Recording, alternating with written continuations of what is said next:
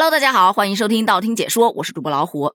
随着手机支付越来越普及，很多人都习惯于在手机里去放一点点钱。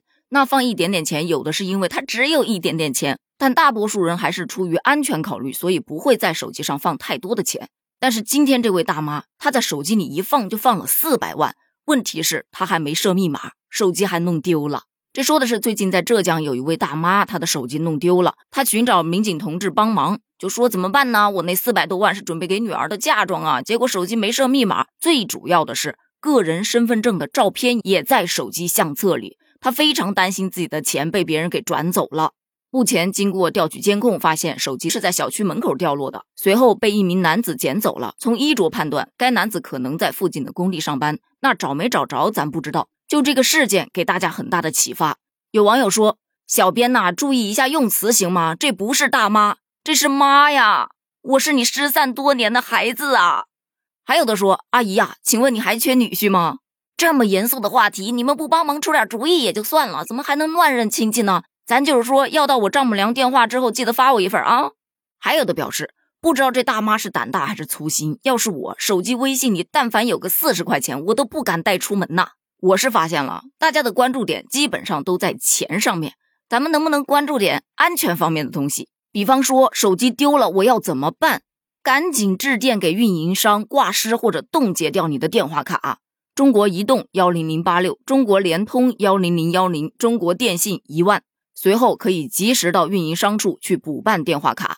其次，可以通过其他的渠道去登录你的微信，然后打开我设置账号与安全微信安全中心，选择冻结账号。如果你的钱在支付宝里面，可以拨打九五幺八八挂失，解除支付宝的绑定。也可以通过其他的渠道去登录支付宝的账号安全中心应急服务，快速挂失。绑定了银行卡的，也可以快速致电银行去联系客服解除绑定。当然，在这所有的步骤之前，你可以先打一个电话给自己的手机。万一别人是个好心人，没准就还给你了。但如果打电话没有人接，或者直接出现关机的情况，那么就可以按照上面的步骤开始操作了。其次，还有部分手机的品牌具有查找手机的功能，也就是说，它可以快速定位你的手机当前的位置。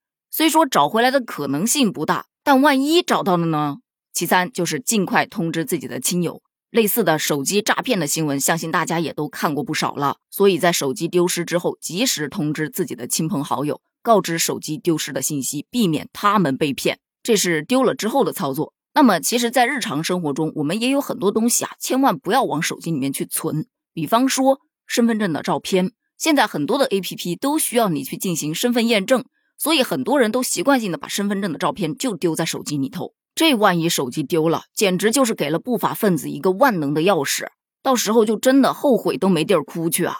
除了身份证，还有很多人会把户口本的照片放在里面。你想想啊，户口本上除了你的身份证号，还有家庭住址、你的详细信息，想想都觉得这是一件非常危险的事情吧？其三就是手机里头尽量的不要去存一些比较隐私、比较私密的照片，这不仅会暴露你的个人隐私，还有可能会被别人给威胁。还有，不要把银行卡的卡号也是直接拍个照片放在你的手机里存着。有了你的银行卡号，再加上你的手机号都在人家手上，你品，你细细的品，这账户简直就在对骗子说：“来呀，来取我呀！”最后有一些人可能平时记忆力不太好，经常会忘记各种的登录密码，就会把它记在手机里头，方便随时查看。你要知道，这种时候不仅方便了你，也方便了别人。所以，像家庭住址啊、银行卡密码啊、在线支付密码啊这些敏感信息，也尽量的不要存在手机里。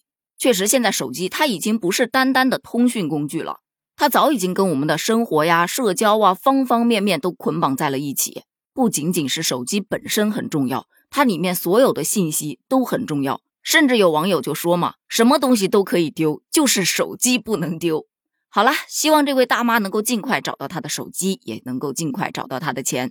今天的话题就聊到这儿了。手机安全真的很重要，大家一定要保护好你的手机哦。咱们评论区见，拜拜。